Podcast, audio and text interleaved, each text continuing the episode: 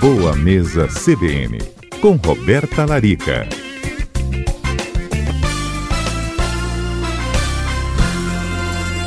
Bem-vindo aqui à nossa tarde para conversar sobre o que, que a gente poderia estabelecer de relação com a nossa alimentação e doenças degenerativas como o Alzheimer, Roberta.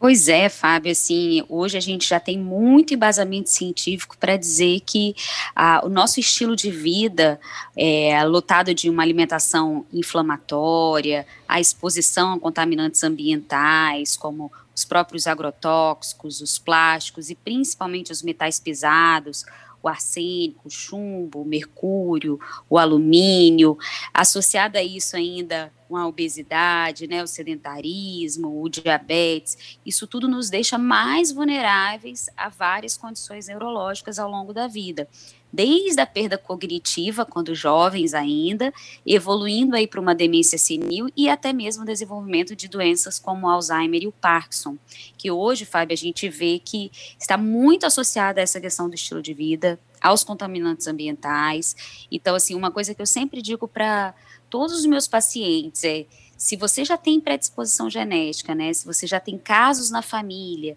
de demência senil ou de Alzheimer, ou de Parkinson, ou se você já está percebendo que a sua memória não anda lá aquela coisa maravilhosa mais, né? Você já está se esquecendo de algumas coisas, vê que você às vezes não sabe onde colocou a chave do carro. Começar a repensar no seu estilo de vida, né? Pensar na sua alimentação, pensar na sua saúde intestinal, no gerenciamento do estresse, na melhora da qualidade do sono, e manter a atividade física constante, porque a gente sabe que são exatamente essas estratégias que agem protegendo o nosso cérebro de todas essas doenças neurodegenerativas. Uhum.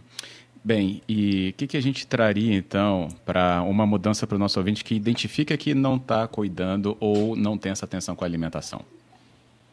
Pois é, Fábio, principal, assim, eu acho que essa conduta nutricional e do estilo de vida engloba todas essas condições que eu citei tá? Desde uhum. um paciente com Alzheimer, um idoso já com a demência senil, que é aquela perda, né, de memória senil, o Parkinson e a própria perda cognitiva, independente da, da idade que você esteja. Se está com 40, 50, 60 anos, você já pode começar a aplicar essas dicas que eu vou citar agora. O primeiro de tudo seria você priorizar uma alimentação mais anti-inflamatória. O que, que seria isso? Uma alimentação com alimentos mais frescos, rica em ômega 3, presente no peixe, na linhaça, na chia, sabe? Tentar ter uma alimentação mais orgânica e tentar reduzir o contato com os metais pesados. Então, assim, revisar, né, assim, os cosméticos que você anda usando, o desodorante que você usa, se ele contém alumínio na composição, é, evitar usar garrafinha de plástico, usar garrafinha de vidro, de inox, para reduzir o contato com o bisfenol A, que é um disruptor endócrino, cuidar da saúde do seu intestino, então, assim, se você tem o intestino preso o intestino muito solto, buscar a ajuda de um nutricionista para ajustar a sua alimentação, talvez suplementar probióticos, porque existe uma forte relação entre a saúde do intestino e a saúde do cérebro sabe, Fábio? Assim, quando a gente fala dos contaminantes ambientais, é, eles são muito agressivos para, vulgarmente fala, falando, a flora intestinal, né, que é a nossa microbiota intestinal.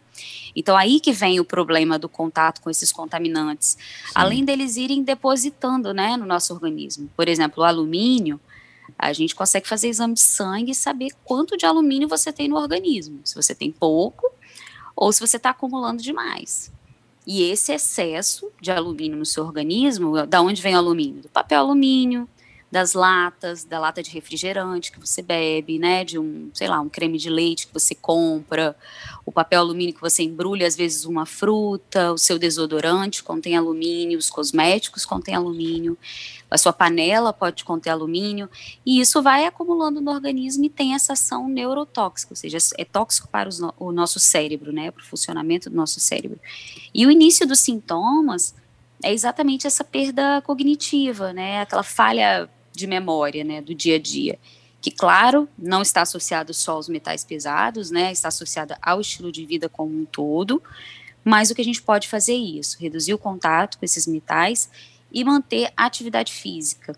tem vários estudos que falam que uma das uh, os dois principais, na verdade, pilares para prevenir o Alzheimer especificamente seria manter níveis de glicose estáveis, porque o Alzheimer é considerado um diabetes tipo 3. Então, pessoas diabéticas ou com glicose alta têm maiores chances de desenvolver Alzheimer ao longo da vida. E o segundo é atividade física aeróbica. Os estudos mostram que esse tipo de atividade física tem efeito protetor também sobre o cérebro contra o Alzheimer. Então, eu acho que é a gente tentar combinar, né, Fábio, todas aquelas estratégias nutricionais que eu venho sempre dizendo com relação a envelhecer uhum. com saúde, né, manter peso e reforçar esses cuidados, principalmente para quem tem já casos na família, porque a gente sabe que tem a influência genética, né, principalmente o Alzheimer e o Parkinson, tem uma influência genética muito forte, mas para que esses genes venham a se expressar ao longo da vida, ou seja, a sua genética vire o seu destino, né? Que a gente fala que genética não é destino. 80% é o que você vai fazer com essa genética, né? Como esse gene vai ser exposto ao longo da vida. Então, se você adotar um estilo de vida saudável, você consegue evitar que esse gene venha se manifestar, ou seja, você venha manifestar a doença ao longo da vida, já que você carrega no seu DNA aquele polimorfismo. Então, eu acho que é importante hoje a gente falar sobre isso, né? A gente vê cada vez mais aumentar o índice né, de Alzheimer no mundo, de demência senil. Eu tenho pacientes jovens já com Parkinson também. Então, a gente precisa começar a rever o nosso estilo de vida, né, Fábio? Isso aí. O Giovanni fala que ainda existem as panelas de vidro, né, sobre utilizar, né, então, o preparo dos alimentos sobre isso. E o, Giov o Gerson, dois com G, né, o Gerson fala sobre os alimentos lácteos, incluindo o leite de vaca, são ruins por causa da caseína. Então, no caso aí, panela de vidro Sim. é uma procura né, do mercado. Acho que algumas marcas podem manter Inox ainda, né, também. Uhum. É, tem ah, vidro, ótimo. tem inox, tem a cerâmica. Né, tem, tem panelas boas no mercado já com outros revestimentos que são livres de contaminantes ambientais e livres de alumínio. A panela, Fábio, ela pode conter alumínio dentro dela, mas não em contato com o alimento, porque o alumínio ele é um condutor de calor, né? Então, muitas vezes tem panelas que são de cerâmica e internamente elas contêm alumínio, mas esse alumínio não hum. vai cair no alimento porque tem um revestimento para proteger o contato direto. Aí, ok, dá para se utilizar e trocar o papel alumínio por papel manteiga na hora de assar algum alimento no forno, né? Embrulhar uma maçã no papel, no guardanapo, ao invés de embrulhar no papel alumínio. Então, existem algumas substituições que a gente consegue fazer. O próprio desodorante, comprar um desodorante livre de alumínio, livre de petrolato, né, de parabenos. A gente consegue fazer essas escolhas no nosso dia a dia.